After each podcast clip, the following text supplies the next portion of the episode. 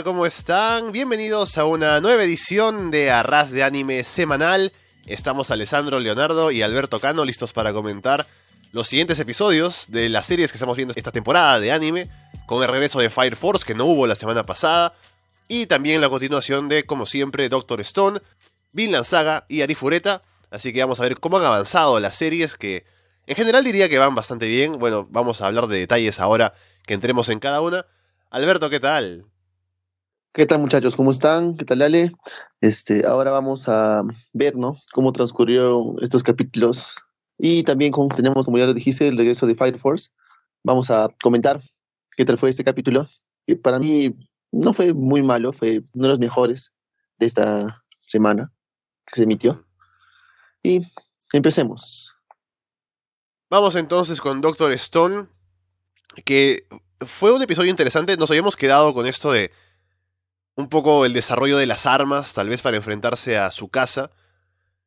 Y tuvimos precisamente en este episodio algo muy importante sobre la idea de las armas, ¿no? Porque su casa cuando va y los encuentra, porque ya estaba él enterado de a dónde iban, más o menos, él tenía ya una idea.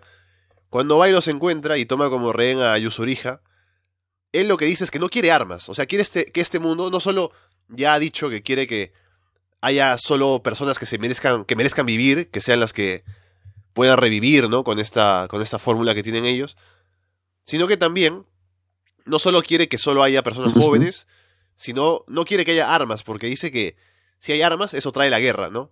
No solo con las personas, sino también por los métodos, que en este caso serían las armas de fuego. Entonces, él, al parecer, lo que quiere es que es un mundo natural, ¿no? Que ahora que hay la oportunidad, pues que empiece más o menos de cero, ¿no? Para una nueva sociedad. Claro, eh, él lo que piensa, bueno, en asesinar o, no este, revivir a la gente, gente mala, ¿no? gente anciana, gente vieja. Su idea es un poco más tener un mundo nuevo, pero un mundo que no evolucione también tan rápido, sino que se quede más o menos en, en la edad en la que están, ¿no? Es una edad de retroceso que es una edad de piedra. Y este, antes de eso, si te das cuenta, eh, al iniciar. Entonces, te toman una parte del anterior capítulo en el cual eh, ven que cuando están generando eh, la pólvora y todo eso y explota y hace fuego y humo, que en, más allá del bosque ven otro fuego y como que quieren generar más fuego para poder ver si hay, más gente. Y eso se logra, porque creo que ah, hace tres tiros de, de esto del cual, eh, de humo, del cual este, salen del bosque tres, como tres destellos también de humo, de señales de humo. claro, porque cuando lo hacen la este, primera vez, eh, no saben si le han respondido, si esta respuesta supuestamente del otro humo es por accidente o algo, o es coincidencia. Porque en ello, en su caso fue accidente, porque tener humo ahí es decirle a su casa dónde están. Así que fue porque intentaban hacer y explotó. Pero luego cuando hay esta otra señal al otro lado, ellos hacen como tres señales más para que le respondan de igual manera y les responden tres, así que se sabe que hay alguien que les está respondiendo. Claro, se sabe que hay gente, fuera de lo que este se hacer este para este, revivir a los demás, a los que están ahí ahora en ese momento, este, hay gente que fuera de eso revivió, ¿no? O sea, se salió de ese estado de piedra en el cual estaba y formó, digamos, una pequeña tribu que del cual Senju se da cuenta en ese rato, ¿no? Eso, es importante porque se da cuenta que no está solo, hay más gente. Y eh, con esto, teniendo dos opciones, no, las elige él, creo, ¿no? Las elige Tayu y, y Yusurija, ¿no? Porque les dice, ¿qué quieren? O pelear para que veamos hay más gente o, o no revelar nuestra posición, algo así, ¿no? Y deciden, y a los finales como que se decide mandar las señales de, de, fuego, ¿no? De humo. Mandan todo eso y les responden. Y eso es como que le da un poco de alegría a, Senku, porque dice, no fallé en lo que pensaba que iba a pasar. Porque este, me sentí más culpable por no haber elegido la otra opción, ¿no? No, no haber elegido una opción. Ya, pues, y después de eso vino a su casa, ya sabiendo la posición donde están ellos por esto, del humo. Y ah, como ya bien lo dijiste, secuestra y la toma de rehén a Yusurija. Él ya, antes de llegar ahí, ya tenía un, un- un camino planeado de lo que iba a hacer. ¿Por qué? Porque pensó y dijo, ya, bueno, ellos van a ser, ellos quieren llegar a una edad muy adelantada, quieren tener armas, con el, saben que con el, eh, las balas y todo eso me pueden parar, me pueden matar. Sabes, estaba pensando ahora en esto de su casa y lo de las armas, de cómo me, pa- me Ujú. pareció también algo, algo muy interesante que cuando le dice a Senku, ya yo te puedo dejar libre si tú me prometes que no vas a hacer armas, o sea, él está dispuesto a, a creer en una promesa, ¿no? Que en realidad podría ser vacía, podría decirlo Senku como para salir del paso, ¿no? Pero él dice, no, yo te conozco, yo sé que si me dices algo, me lo vas a cumplir. Así que es interesante cómo Exacto. tienen esta idea del honor, tal vez en la promesa que le tendría que hacer. Pero fuera de la promesa, si te das cuenta, antes de llegar ahí, él piensa y dice, pucha, no, este, tengo que eliminarlo. O sea, nosotros tenemos en ese momento la idea de que lo va a eliminar, lo va a ir a matarlo, ¿no? A, este, su casa a Senju, pero no es así. Lo que pasa es que Senju también piensa, dice, no, si va a venir acá, lo único que va a hacer va a ser matarme, porque este, sabe que yo, lo puedo, yo puedo adelantar las cosas y, y poder este, destruirlo. Y como algo de advertencia llega y nadie se esperaba, como tú bien lo dices, que haga este trato, ¿no? Que agarre y le, dice, ¿no? Este, dame la pócima, de, uno le dice, dame este, el, secreto de la fórmula para poder sacarlos de este estado de piedra a la gente que yo vea por conveniente.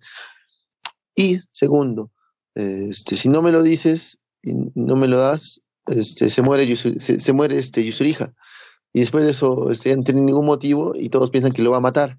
Sí, porque Senju dice, si, me- si yo te doy eso, tú me matas y ya se acaba todo.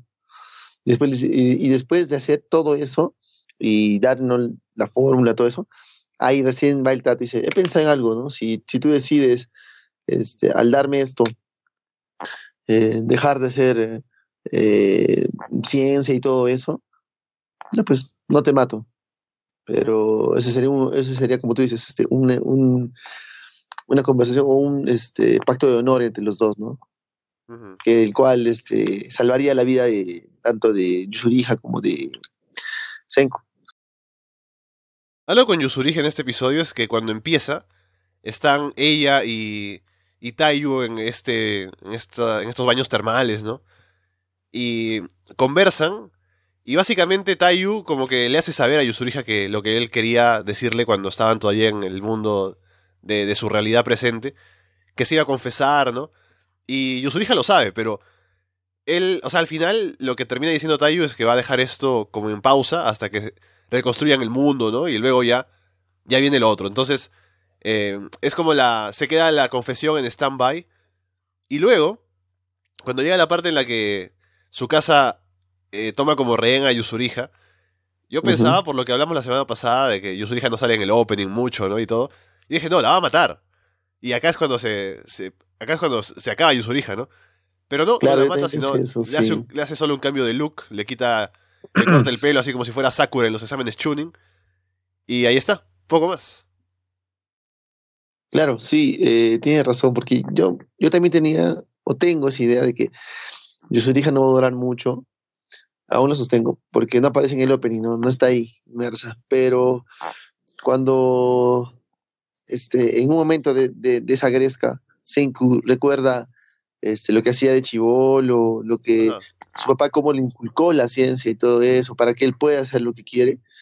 Ahí te das cuenta que aparece al final cuando van a enviar sus sueños, ¿no? De Senku que enviar, que es enviar o llegar a la luna y todo eso y hacer que Yusurija haga estos tres muñecos, como que un poquito me, me, me hizo pensar que Yusurija duraría un poco más o estaría más o se quedaría, pero aún así no pierdo la, la fe de que, o no sé, aún tengo eso de que más allá pueda suceder algo y no esté, ¿no? Pero Mm. eh, ahora sí, yo ya cuando vi es, eh, es- esa, esa parte en el, en el cual si yo la mato en una y como no es escatimar este, su casa, en una le corto, ¿no? Y pues ya pensé, ya la mató, ¿no? No, le cortó, le hizo un cambio de look nada más, como lo dijiste. Y este, como que después de eso, te das cuenta que Taiyu siente, siente, mientras está recogiendo esos, esos pedazos de madera, siente, siente algo, ¿no? Un presentimiento y que quiere inmiscuirse en, en el lugar donde ocurren las cosas, ¿no? Y me gustó esta parte que ya mencionabas, de cuando ponen las escenas de la infancia de ellos, porque ya sabíamos, un poco porque nos habían contado, ¿no? Y por su relación, que Senku y Tayu son buenos amigos, a pesar de ser muy diferentes, porque Tayu lo defendía, ¿no? Cuando eran chicos. Y aquí vimos un poco más de cómo Senku se interesa en la ciencia, cómo es que llega a ser tan inteligente o, o saber tanto de ciencia, ¿no? Porque desde chico le gustaba y su papá lo apoyó. Y también nos mostraron más de Yusurija, ¿no? Porque uno pensaría, solo con lo visto hasta este episodio del anterior, que Yusurija ya simplemente era una chica del colegio, que ya pues a Tayu le gustaba y poco más. Pero aquí nos ha mostrado que este grupo de tres ya era, era también cercano cuando eran, eran chicos en el mundo de, de, la, de la actualidad, ¿no? Iban juntos, hicieron ese experimento juntos, entonces no es solo como que una chica que está fuera del grupo, sino que sí han estado los tres juntos antes, así que podrían mantenerse así ahora en este mundo primitivo. Claro, este, desde el inicio mostraban algo de indicios, un inicio, ¿no? Porque agarraban y tú veías cuando mostraban unos flashbacks del amor entre eh, Yusurija y, y Taiyu, ¿no? Cuando eran solamente amigos y Taiyu se enamoraba, cómo llevaban una, una paloma este, petrificada a la veterinaria juntos, ¿no? También como al inicio también este Senku les dice, ¿no? Le dice a, a Tayu, anda, ¿cuándo, ¿cuándo vas a reclamarle tu amor y todo eso? O sea, como que ya hay una cercanía, pero no, no era no como pensamos ahora con lo que ya vimos, con lo que vimos ahora, que es algo ya más cercano, que los tres se conocen, ya son amigos desde hace tiempo todavía. Y eso da como que un plus más al, al anime. O sea, no, son, no, no, solo son, no solo es este Senku, que sabemos que es el personaje principal, sino que estás él, está este, Tayo, está Yusurija, y me parece muy chévere. O sea, este capítulo me pareció muy, muy chévere porque nos muestran que eh, Senku no está, no está solo en este, en, el, en, este lugar, ¿no? sino que hay más gente. ¿Y qué es lo que pasará? No sé si se juntarán, se unirán o habrá disputas.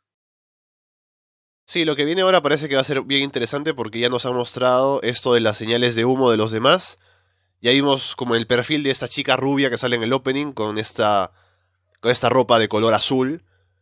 Así que habrá que ver si ahora aparecen los demás que salen ahí también en el opening, que nos cuenten cómo es que revivieron, qué es lo que han estado haciendo, qué tipo de personas son, cómo se asocian o no con Senku, con Tayu con Yusurija. Y también nos hemos quedado con su casa aún ahí frente a Senku y Tayu yendo a ayudar, así que a ver qué pasa ahí también. Es que uh, ahí, ahí, está la incógnita. Después de este, haber visto el flashback y todo eso, Senku, de, de su infancia y todo eso, decide decirle que no a su casa. En el momento en el que dice, elige, o dejas todo esto de la ciencia y vives, o mueres. Porque ya le había dado la fórmula, ¿no? Y esa fue una elección que nadie se lo esperó. Y dijo que, bueno, no, la ciencia. Y, él, y ahí, antes de eso, sabemos bien que su casa le dijo, ¿no? Yo te puedo meter un golpe en la parte cervical de la cabeza abajo y de un solo golpe mueres. Y se ve, ¿no? Se ve como que eh, su casa pasa frente de Senku y va a llegar Taiyu en ese, en ese momento y suena no sabemos si le dio el golpe, no le dio. Y ese es el suspenso también que nos tienen para el, para el siguiente episodio, ¿no? Y que vamos a estar esperándolo con ansias, porque también quiero saber eso, si llega a matar sí. o no, pero lo más, lo más probable es que no, porque es el, el personaje principal y se acabaría todo, pero no sabemos claro, o sea, qué es lo que pasa. O sea, no le va a romper nada, pero hay que ver cómo, o sea, qué pasa, qué es lo que pasa para que no, para que no le haga daño, ¿no? Como se supone que le tendría que haber. No, claro, pero yo, yo viéndolo de una, de un punto de vista distinto, capaz sí, capaz este Sergio se lo esperaba que, alguien, que podía pasar esto y tiene, no sé, algo científico, algo que, que, hizo que regenerara los cuerpos, no sé, cosas locas, ¿no? Que puede pasar. Pero capaz no, pero esperemos, ¿no? ¿Qué es lo que sucede al iniciar este episodio? Ahí está entonces Doctor Stone, pasemos a hablar de Fire Force. Después de dos semanas, porque no hubo la semana pasada, tuvimos la presentación de nuevos personajes, porque tenemos ahora este torneo o este, estos juegos de los novatos, que se juntan varias brigadas. Y lo interesante de que se junten es que conocemos un poco más de las demás brigadas. Incluso al final nos comentan que la brigada 8, que es la que en la que están los protagonistas, es como la que está interesada en investigar los casos de corrupción, porque parece que las demás, no sé si todas, pero algunas de ellas, están más bien como que son parte de cómo se oculta la verdad de los infernales y todo. Y la 8 más bien es la que investiga, la que quiere saber qué es la, cuál es la verdad detrás de todo eso. Así que claro. imagino que a partir de ahora también eso será algo en lo que tendremos que estar atentos para ver cómo avanza esa investigación. Eh, es interesante este, lo que dices, ¿no? Porque en ese episodio nos muestran eso. Más que todo, dicen, dicen que la Brigada 8 es la que se ocupa de eso, de, la corrupción. Y hay muchas otras brigadas de, de mayor nivel que están inmersas en esa corrupción. Por eso dijeron bien también una parte que no sé si es la 1 que, o, o, una de las brigadas que ya encontró, ya, ya saben cuál es la causa de estos, de estos infernales, pero no lo sueltan porque por el dinero, no sé, por cosas así, y daban el nombre de una organización o de un lugar con, el que tenían el mayor poder, donde es, donde tienen el mayor poder, y una organización, y pues por eso, por ello, por ese poder, no, no lo sueltan, ¿no? Y, eso es que lo que dice el capitán de la Brigada 8, de la que está investigando esos actos de corrupción. También me sorprendió que en este episodio al empezar nos contaron de que este mundo, el de Fire Force, es un mundo de ruinas, ¿no? Como que es casi un post-apocalipsis donde Japón es como uno de, los pocos, de los pocos países que aún sigue de pie, funcionando bien, que los demás como que han quedado destruidos por algo que pasó. Así que eh, nos muestran un poco más de ese mundo, ¿no? Que no sabíamos. Y a ver si eso tiene importancia para lo que vaya a pasar más adelante también. Sí, es interesante esa parte también, que se vive en un mundo post-apocalíptico, ¿no?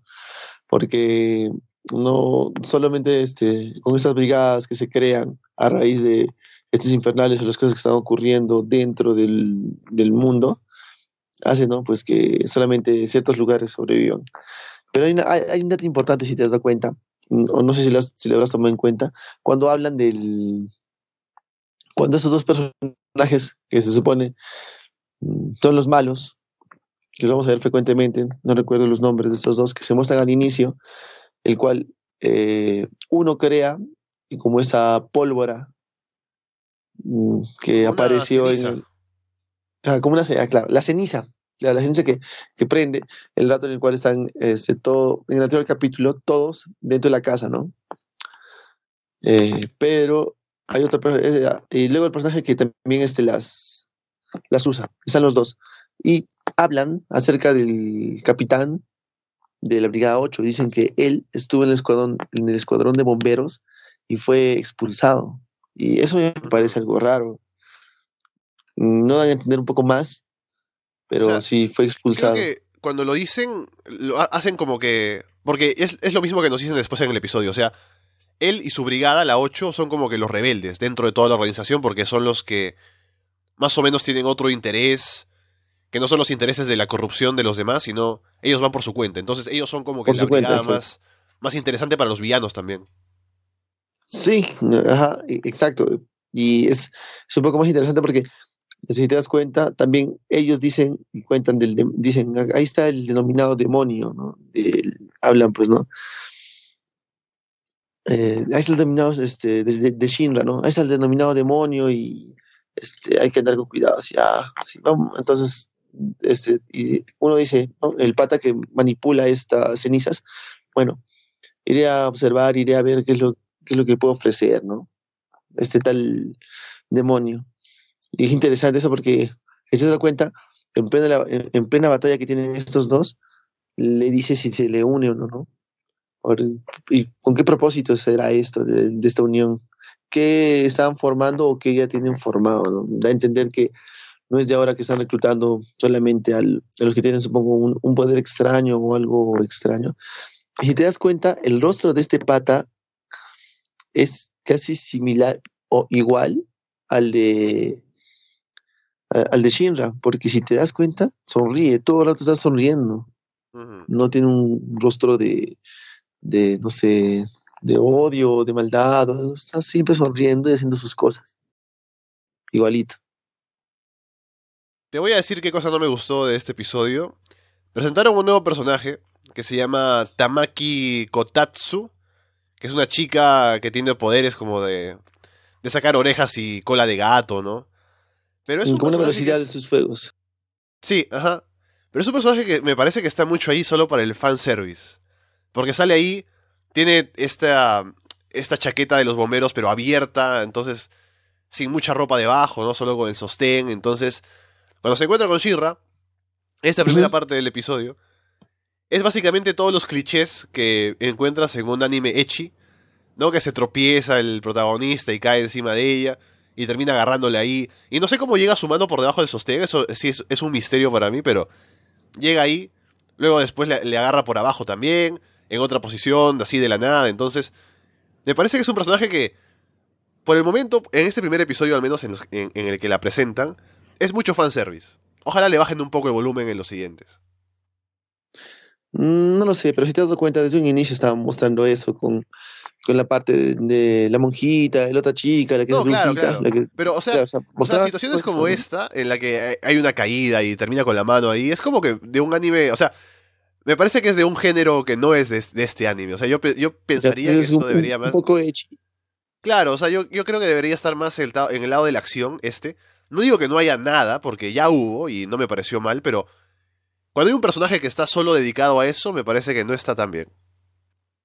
Mm, sí, puede ser, pero veamos veámoslos de puntos de vista en el cual unos quieren ver eh, la acción, como tú dices, y sí, no me parece mal solamente trato de ver este, solamente peleas y que se moderen, ¿no? En, en poner estas cosas. Y otros que, bueno, supongo que hay un grupo que también les guste, ¿no? Porque no solo es en este anime, sino que en otros también ocurre lo mismo, ¿no? Hay acción como hay, como hay estas partes, ¿no? Y ya lo vamos a, ya lo vamos a hablar más adelante.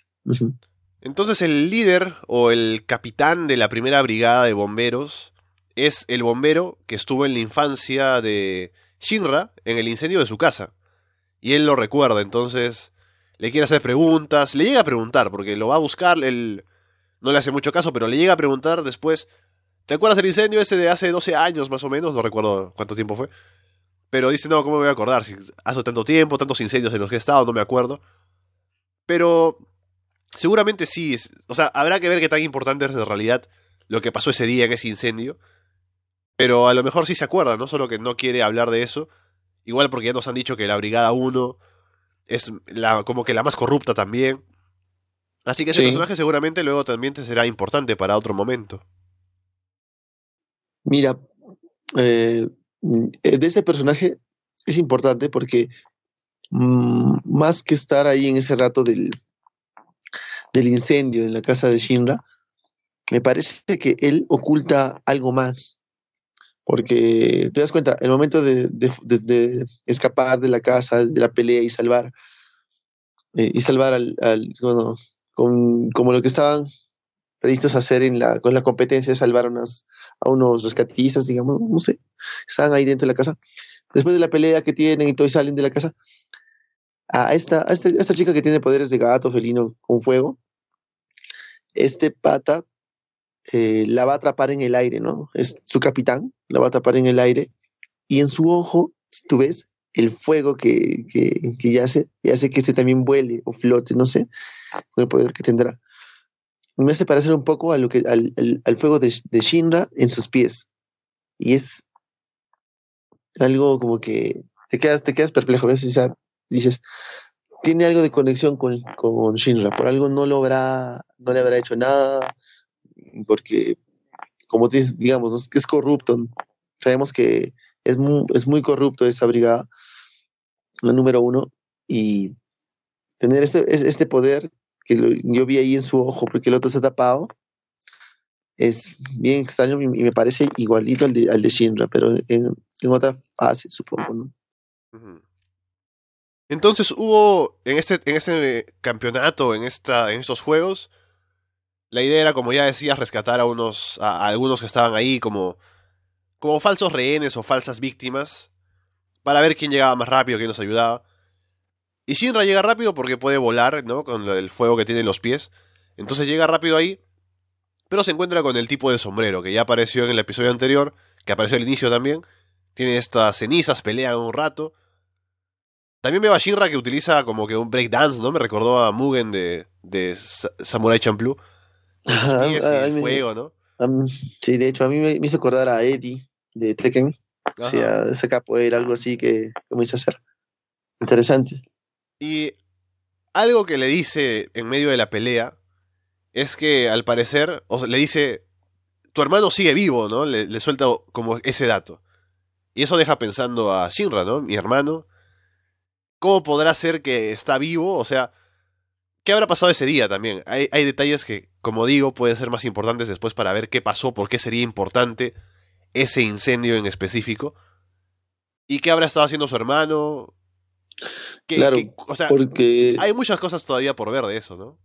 no, si te, das, si, si- si te das cuenta, le suelta eso de su hermano, ya que eh, le hace la propuesta, ¿no? Le dice, o eres un héroe o te unes a nosotros, ¿no? A los, a los malos, a los demonios, algo así.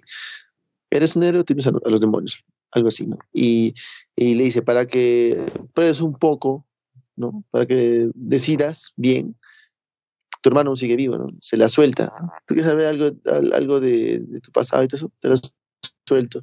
Tu hermano sigue, sigue vivo, ¿no? Como para decir, este sabe más, si me uno a ellos, me va a contar todo el resto y ya pues, ¿no? Ya voy a estar más enterado, pero él decide ser un héroe, ¿no? Su convicción es ser un héroe y, y quedarse con eso.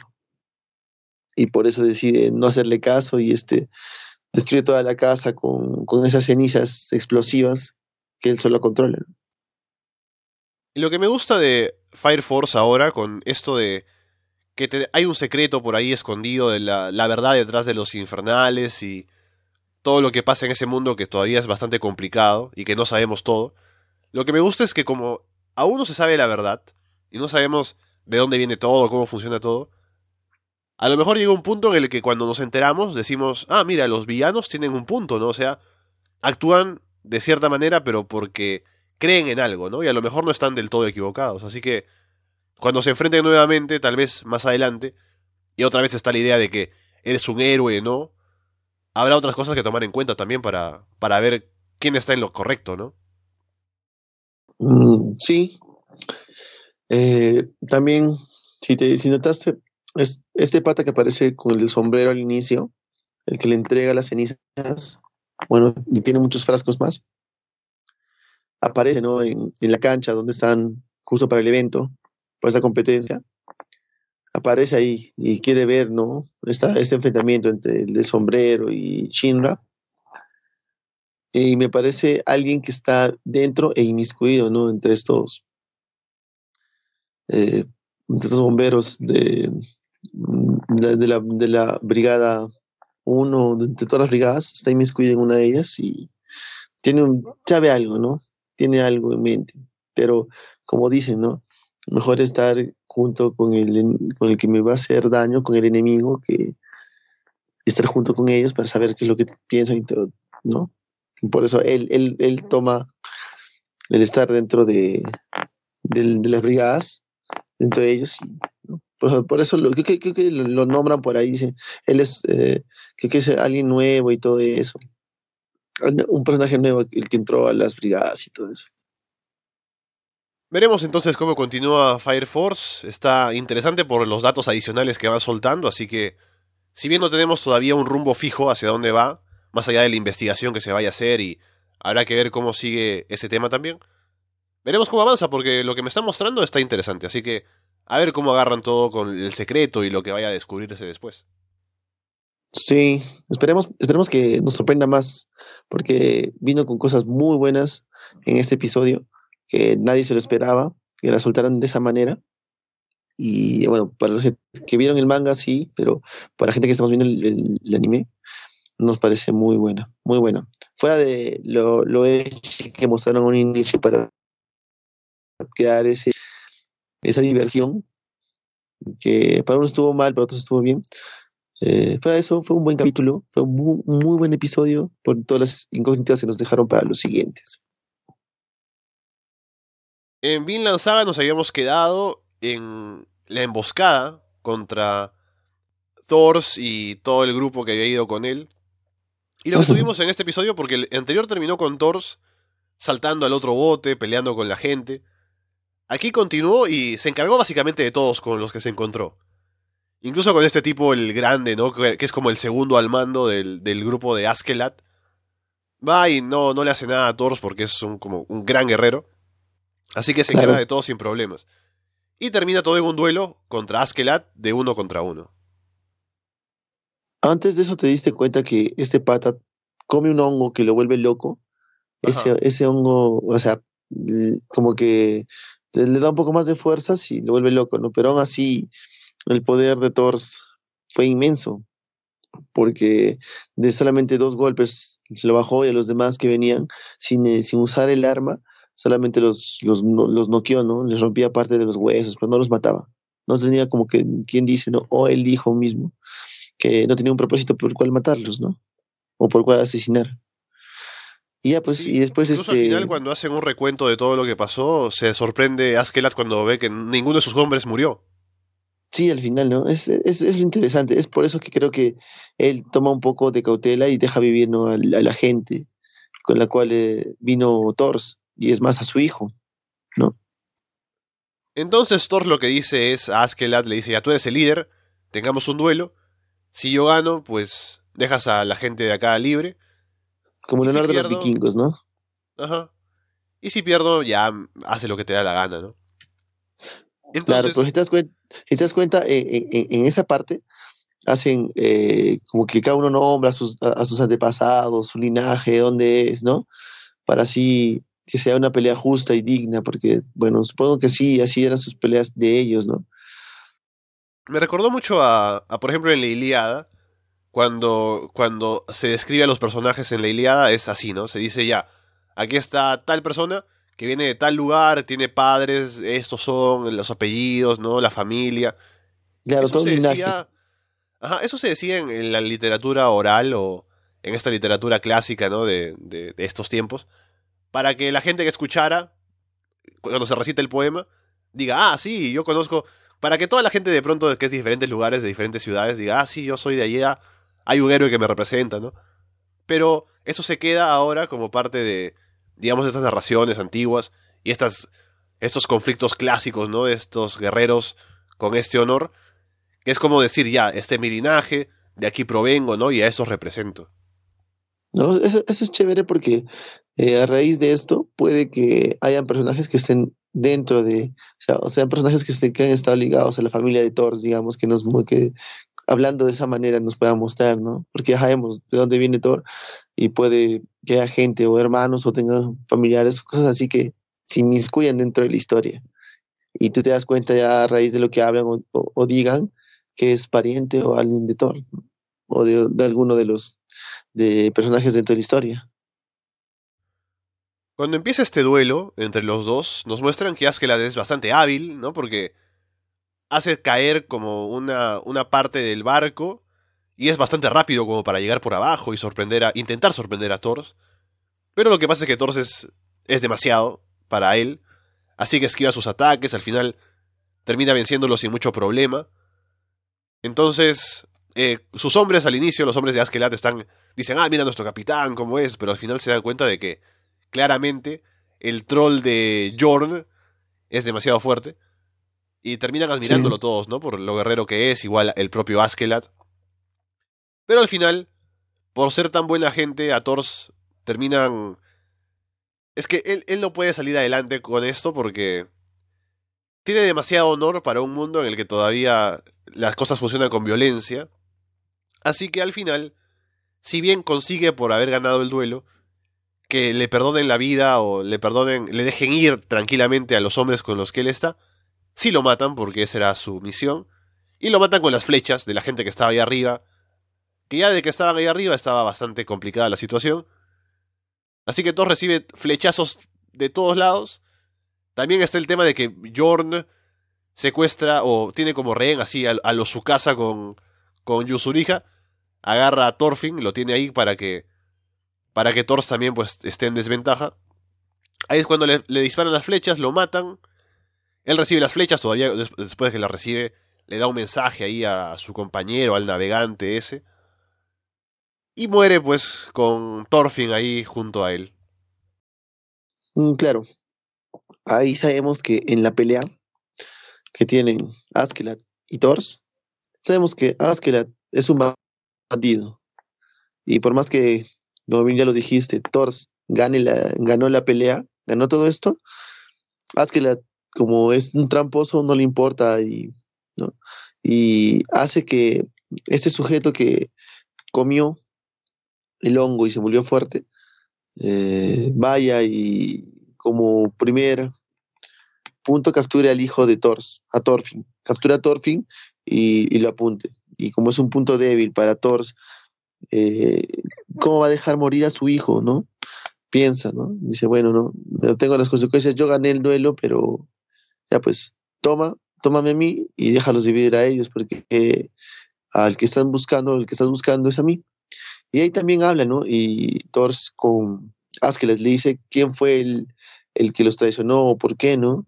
Y ahí va a hablar de, de Floki en ese momento. Y, ya se da cuenta que Floki es el que, el, que ocasiona todo esto, ¿no? Y hace que lo vayan a, buscar y a matar.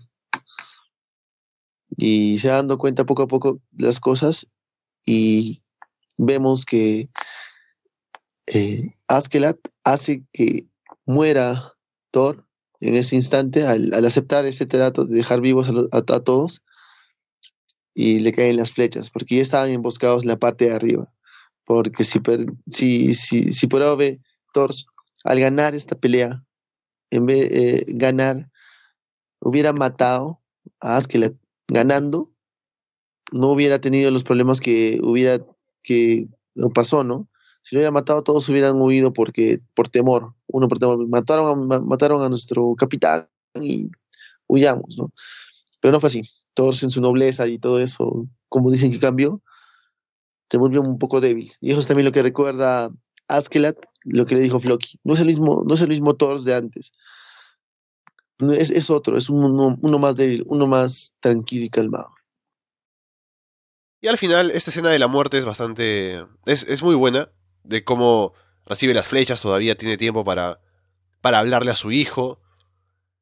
Y deja aún el mensaje de que hay que vivir con honor, no hay que pensar en matar, ¿no? Él defiende esto hasta el final de su, de su vida. Pero lo importante ahora, luego de todo lo que pasa, y lo que vemos después es que el grupo de Askeral se va, llevándose el barco, pero los deja a ellos. O sea, no se lleva a ellos como rehenes, porque cumple lo que habían prometido por el duelo con Thors. Pero quien se va con ellos sí es Thorfinn, que se va escondido en el otro barco. Y lo mira ahí Askeladd con una cara de, de odio, ¿no? Y le grita que lo quiere matar. Y también cuando se le ve primero, cuando está ahí en el barco, todavía él triste por la muerte de su padre, se le ve todavía sin poder entender lo que su padre le decía, ¿no? Porque esto de no, no matar, el, o sea, todas las enseñanzas que le daba a Thors, como ya tú ya decías cuando hablábamos de eso antes, como es un niño, no lo llega a comprender, entonces sigue sin poder todavía cumplir lo que su padre le quería enseñar. Claro, este, vemos una, vemos una escena en la, cual Thorfinn se mete al, al, barco en el cual llevaba Aslan, bueno, que es el, que era el de Thor, el cual eh, lo tomó tomó el barco y ahí se ocultó Thorfinn y se fue con él. Se fue con él por, eh, por la venganza, por el ver a su padre tan fuerte destruido, por compasión, ver, verlo así. Eh, el, grito desgarrador que mete, que le mete a Askel al decirle como que voy a cobrar venganza, te voy a matar, yo te voy a asesinar, así, hace que todos los del barco, todos del barco de Askelat, sientan miedo, sientan ese, ese temor de que qué tal, qué tal cara, qué tal rostro, qué tal prepotencia, sabe que va a morir, sabe que lo podemos matar y aún así lo hace. Y tienen miedo, tanto así que este fuerte que el comió el hongo le dice, ¿no? A Askelat, mira, lo podemos matar una vez para que no cause ningún problema. Y Askeladd dice, no, es un niño todavía, ¿no? Dejémoslo así. Y como ya vimos también en, eh, en, el opening y todo eso, supongamos que queremos que Askeladd lo va a tomar a, Thorfinn como alumno, no sé qué será, pero va a estar a su mando. Ya que también, como vemos ahora, que él se subió al barco para cobrar venganza, ¿no? Sí, a ver qué pasa con eso, porque lo dejan ahí, seguramente, o sea, él va a sobrevivir, entonces habrá que ver cómo es que llegan a tener una relación y qué tipo de relación es entre los dos, entre quien más básicamente ordenó la muerte de su padre y, él. Pero también está el tema de Floki, así que ya se verá. Pero es interesante en cómo se ha quedado Vinland Saga ahora con Thorfinn claramente lejos de su familia, de, todo, y metiéndose en una aventura. Así que veremos cómo va. Sí, claro. Esperemos que vaya desarrollándose como viene, porque está muy bueno todo lo que nos mandan, todo lo que nos presentan, me parece genial. Hasta el momento donde está, me parece muy bueno el anime y quiero seguir viéndolo porque en verdad me enganché demasiado en esto. Vamos ahora a hablar de Arifureta. En este cuarto episodio, tenemos el enfrentamiento con, con el. Ese como que sería. Porque están en, el nivel 100 del laberinto, en la parte más baja. Mira, ¿qué, te, parece si empezamos? No sé, ¿qué, ¿a ti qué te pareció este capítulo? Porque, ah, mira, yo de opinar de ahorita, de, este episodio de Fureta, mm, no es muy amplio, o sea, pasa demasiado rápido. Es como que mostremos esto y que acabe ya y acabe el capítulo. Y no me parece tan atractivo, no me parece emocionante. Muestran un, muestran un poco de romance, que me parece tonto dentro de todo lo que, lo que podría ofrecer, no me, no me gustó. No me gustó este, este, a mí este capítulo de Fureta. Fue lo que comentamos, digamos, de, las peleas que tuvo o lo que pasó o el olor que se tuvo dentro del, de lo que pelean con este dragón de cuatro cabezas, creo. Cada uno se defendía y todo eso. Sí, ¿no? Ya, pero al enfrentarse con, este, con, con esto, este, lo matan y acaba y se ve una escena de amor y queda, ¿no? No muestran nada más.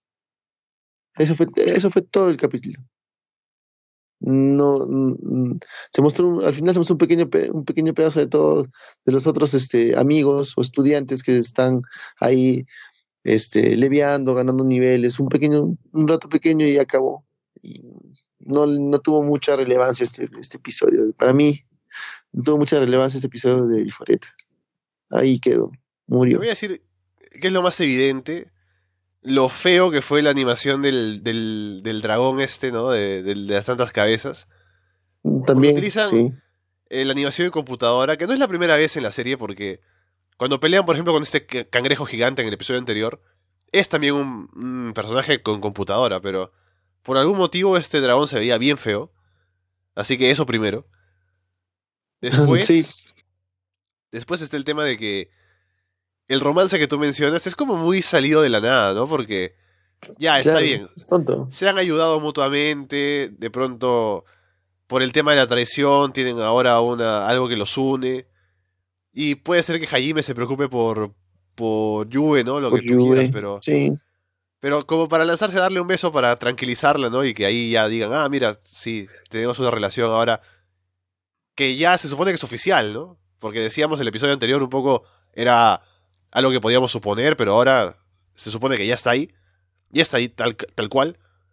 Así que no sé a dónde van desde ahora, ¿no? Porque yo estoy acostumbrado a que en los animes no se ve, o sea, nos, nos, a veces nos ponen ahí una relación que uno tiene que imaginarse que puede o no puede pasar y al final ni siquiera pasa, ¿no? Pero aquí, cuarto episodio ya están besándose. Mira, como te como dije al inicio, vamos a hablar de este tema doble vez. ¿Por qué? Porque sin Fire Force nos mostraron unas escenas hechis que no venían tanto al caso y que eran un poco subidas como para la clase de anime que estábamos viendo, de género que estábamos viendo. Para esta me pareció igual. O sea, mostrar un romance así en, en, medio de un, de un tramo tan importante, o digamos, una, en la pelea de una bestia para calmar a alguien, no viene el caso, ¿no? es algo tonto, algo perdido. En vez de mostrar un poco más de acción, digamos, porque ya estamos mostrando esto, mostramos un poco más de acción, muestra un, algo de romance para que sea mejor la, la pelea. Y No, pero es que no está mal que llegan al romance, es- pero la forma es que llegan sin habérselo ganado, ¿no? O sea, muy no hay algo que rápido, claro. justifique sí. que lleguen a eso. O sea, podrían haber llegado a eso. Creo que seguramente en, en el manga Claro, o, sea, en la yo novela no- ligera llegan, pero no llegan así, ta- ta- nada más. No, claro. Lo que hemos visto hasta Mm, ahora. Yo no niego, no niego que hay un romance al final, porque se, se nota, ¿no? Que también sus compañeras, eh, no recuerdo el nombre, la- este, una de sus compañeras también está enamorada porque quiere protegerlo, no quiere estar con él, Kaori, claro, Kaori, este, quiere proteger y quiere estar con él, todo eso. Eh, claro, como para una pelea y, aparte para el momento en el cual se encuentra, no me parece que sea, sea el momento adecuado para ponerle esto, ¿no? Sea, que vaya paulatinamente como dices, sí, pero mostrar así de golpe, también como este Fire Force, que mostraran es- escenas así hechas ya de golpe, con una persona, un, con un personaje que va a ser, porque si has visto en, en Fire Force, esta gata que tiene fuego, también va a estar, está dentro, va a estar dentro de este equipo 8, porque se ve en, en el opening, ¿no? Tú ves en el opening esa chica. Pero bueno, este, y, y mostrar esa escena de romance no, me- no me pareció dada en este, en este capítulo y con la pelea que tenían, ¿no? Me pareció tonto, tonta, bien tonta. Aunque más allá sí puede que exista, normal, un final o por ahí. No, no, en esta ocasión no me parece. También algo que me pareció que no estuvo tan bien fue que hay un momento luego en la pelea cuando ya se han recuperado los dos, ¿no? Y se ponen a pensar en cómo, o Hajime más bien se pone a pensar en ya cómo vamos a ganarle a este monstruo. Se paran ahí en el medio del campo de batalla y se paran ahí a conversar un buen rato mientras el monstruo ahí está lanzando sus rayos y sus cosas. Y no, No nos les toca nada, nada. ¿no? Porque Exacto. o sea, Hajime dice ya, yo soy muy rápido, este monstruo ataca lento, ataca fuerte, pero ataca lento, así que me puedo mover y lo puedo esquivar. Pero el tema es que ahí ni esquivan, ¿no? Están parados en un punto y no les cae nada. Sí, exacto. Me pa- pareció absurdo esa, esa pelea porque vemos que eh, ah, también eh, vemos esta parte, ¿no? Que eh, solo queda el, el dragón de cabeza blanca y tiene un poder fuerte, el cual le va a caer a, a Yue. Y me pareció tonto que Hajime arriesgara su vida para salvar a Yue, sabiendo que Yue es inmortal. O sea, que le, que le caiga ¿no? Ajá, o sea, como que, que le caiga algo normal, ¿no? Va a vivir. Porque después de que le cae a, a Hajime, Hajime está tirado en el suelo, como que, como que no, este, te salve la vida, ¿no? Y Yue agarra y comienza a pelear con su pistola y todo eso, a salvarlo, mientras que le caían balas y balas y balas, y no moría, ¿no? Y seguía peleando, disparando, y pareció absurdo esa parte. Yue es inmortal, porque Hajime tuvo que arriesgarse por alguien, o sea, quiere mostrarnos una escena de amor o romántica forzosamente que no me parece, no, no, es, no va. Y justo en, eh, en, en ese rescate de Hajime Ayue, pierde ¿no? el ojo, ahí pierde uno de sus ojos y, y se ve, ¿no? Pero Mm. nada más no me pareció, no, no, no, no me da ganas ni siquiera de, de recordar este episodio, este capítulo, ¿no? Porque pareció tonto verlo. Y Lo positivo que te puedo decir, que me pareció que estuvo bien al menos, fue que me pareció interesante el poder de este monstruo, ¿no? Que tenía varias cabezas y cada una tenía un rol diferente. Había una que curaba a las demás, hay una que atacaba directamente, otra que tenía como un genjutsu, ¿no? Que ponía como una, una, este, no sé, una, hacía imaginar cosas a, los demás para confundirlos, cosas así. Eso me pareció que era un poder interesante del monstruo. Luego, también Mira. creo que... oh, a ver, dale, dale, dime. No, no está bien, no sigue, continúa nomás. Lo que te iba a decir, lo, lo otro, era que lo que no me cuadró tampoco del todo es que ahora Yue tiene otros poderes, ¿no? Porque cuando peleó antes, tenía un poder que mostró y parecía que no tenía demasiado poder, pero ahora, cuando tienen el ataque final, ella como que hace un ataque mucho más complicado, más poderoso, ¿no? Que no sé de dónde lo sacó, por qué no lo usó antes, pero bueno, ahora lo tiene, ¿no? Así que, no sé, habrá que memorizar los ataques, que tampoco sabemos exactamente qué es lo que puede hacer, ese es el problema también. Mm, Mira, en el rato de, la, de, las, de las peleas, los poderes que, que lanzaron, si te das cuenta, cuando pelean en el anterior capítulo con este cangrejo o calamar gigante, no sé, al salvar a, a Yue de donde estaba, eh, al final llegan a matarlo y todo eso, y él construye un arma, un arma, un arma más grande, un rifle más grande que lo lleva en su espalda, como que vendado, ¿no? Y no entiendo porque al iniciar esta pelea y sabiendo que es el blanco, que es un poco más fuerte, porque se dan cuenta en un momento que no lo pueden derrotar, no utiliza esta arma. Porque si es una de las más poderosas que ha creado, ya llegando este, a un nivel ya más avanzado, no utilizarla en una. O sea, no tiene sentido. ¿Para qué un arma? Para que después darse cuenta de que la tiene y utilizarla, ¿no? Al final. No hay mucho sentido en, ese, en eso. Y corrígeme si me equivoco, pero creo que ni siquiera le gana usando esa arma. O sea, esa arma creo que la usa al medio de la pelea, se le rompe y luego gana con su pistola de siempre, o, algo así. Porque uno se imaginaría que si ha creado un arma así de fuerte, se la guarda hasta el ataque final y con eso gana, ¿no? Pero ni siquiera. Claro, ni siquiera con eso. Yo creo que esta parte me pareció muy, muy tonta, muy absurda que la muestren. Me hubiera gustado más, bueno, no sé si alguien haya leído el manga y todo eso, y corríjame, ¿no? Que es así. Si es así el manga y si esto, bueno, ¿no? Habrá que aguantarlo. Porque me hubiera gustado ver una, parte o una escena más extensa de cómo entrenan sus amigos, ¿no? Eso es más interesante ver cómo ganan poderes ellos, cómo ganan niveles ellos de otra manera. A, dónde van, a dónde están, a dónde están dirigiendo, qué es lo que están haciendo, o sea, algo más detallado eh, y enfocado en esa parte, ¿no? Que en esta pelea creo yo que ha sido media tonta.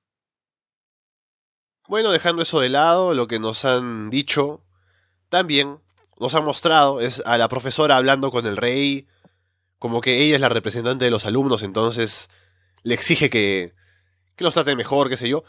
Y el rey le dice que, o sea, ella lo amenaza a él, diciéndole que va a dejar de trabajar en el campo, y como el rey cree que ese trabajo es muy importante, le hace caso. Eso primero un detalle ahí que no sé si será importante o no. Y después, lo último que sabemos es que irán ellos a entrenar al laberinto, así que ahora que se supone que no hay el enemigo principal, habrá que ver qué pasa con el laberinto. Si salen Hajime y Yue, por dónde salen y si se encuentran y cómo se encuentran, así que veremos qué pasa a partir de ahora. Sí, me gustaría ver, como te dije, ¿no? Este, un poco más de ellos, un poco más de cómo ganan niveles, cómo llegan, cómo van a ir, cómo se están preparando para afrontarnos eso, porque van a encontrar monstruos como lo están encontrando ahorita Hajime, pero vamos a ver, ¿no? Quiero, quiero, quiero ganar un poco más de expectativas en el siguiente capítulo de Arifureta. No quiero irme como me fui con este, que lo vi solamente porque este, ya pues no, ese capítulo, o sea, cuando, estaba viendo a un inicio no entendía, no explicaba bien, y después comienzan a pelear y todo eso, y más allá te vas dando cuenta que solamente es que llegaron a, un piso 100, a un lugar 100, y encontraron un monstruo grande, el cual tiene que matarlo, pero para un para un para tener una cierta cantidad de minutos este capítulo pudieron mostrar algo más que solamente eso, ¿no? Meter algo más. Pero bueno, esperemos que para el siguiente sea mejor, mejore, ¿no? La animación también. A mí me mantiene vivo solo la esperanza de, de, que la conejita aparezca pronto. Es lo que me mantiene aquí con Arifureta. Qué gracioso. Sí, la conejita. Ojalá que, ojalá que sea una más.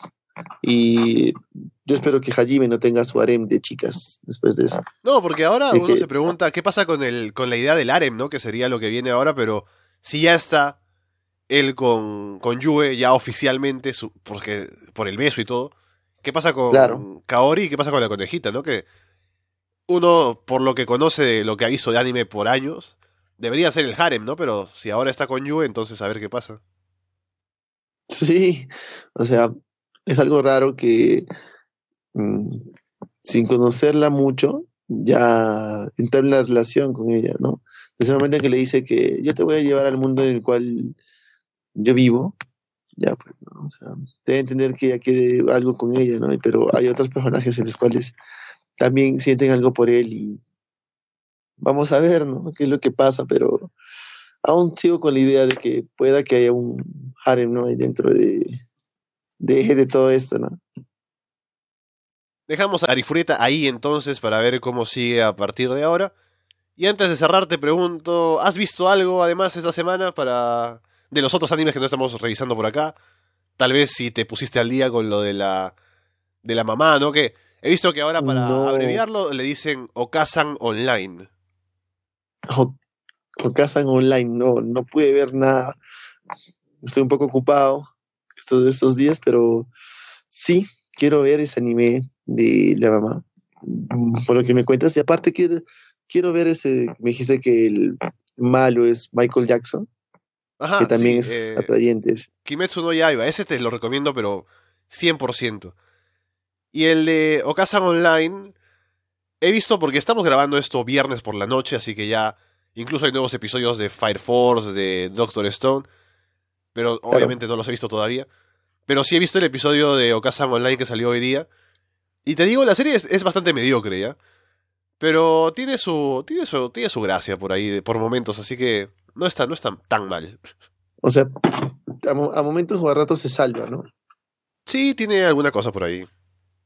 La premisa es lo que lo sostiene, porque la premisa y el mundo es lo interesante. Después a- habrá que ver si luego pasa algo más, pero al menos el episodio de esta semana fue como que muy mediocre. En cuanto a la actuación, en cuanto a las peleas o en cuanto al poder, Sí, la historia, los poderes, eh, cómo se resuelve el conflicto.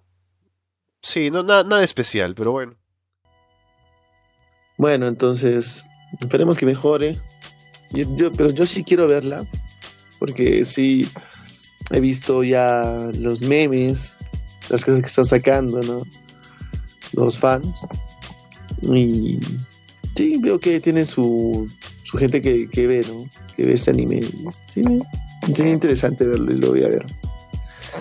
Y ahora, pues, ¿no? De esperar que los animes que estemos viendo sigan sigan así, que Arifureta mejore, que Doctor Stone, Fire Force, Vinland Sagas se mantengan en la animación, en todo eso que va muy bien y mejore Arifureta, ¿no? En todo eso, porque si, es- si, bien está corriendo el, el anime, pues hay que hacer lo mejor posible para que se vea bien, salga bien y no correr por correr. Eso sería algo bueno en ese anime. Pero bueno, veamos qué es lo que sucede. Sí, dejamos el programa por acá entonces. Veremos cómo avanza todo. Recuerden dejarnos comentarios sobre las series, sobre otras cosas que estén viendo ustedes. Pueden dejarlos en arrasdeanime.com, también en Evox, también en YouTube. Nos pueden escuchar también en Apple Podcast, en Spotify. Por ahora los dejamos de parte de Alberto Cano y Alessandro Leonardo. Muchas gracias y esperamos verlos pronto. Hasta luego chicos, esperamos hasta la siguiente emisión de estos animes.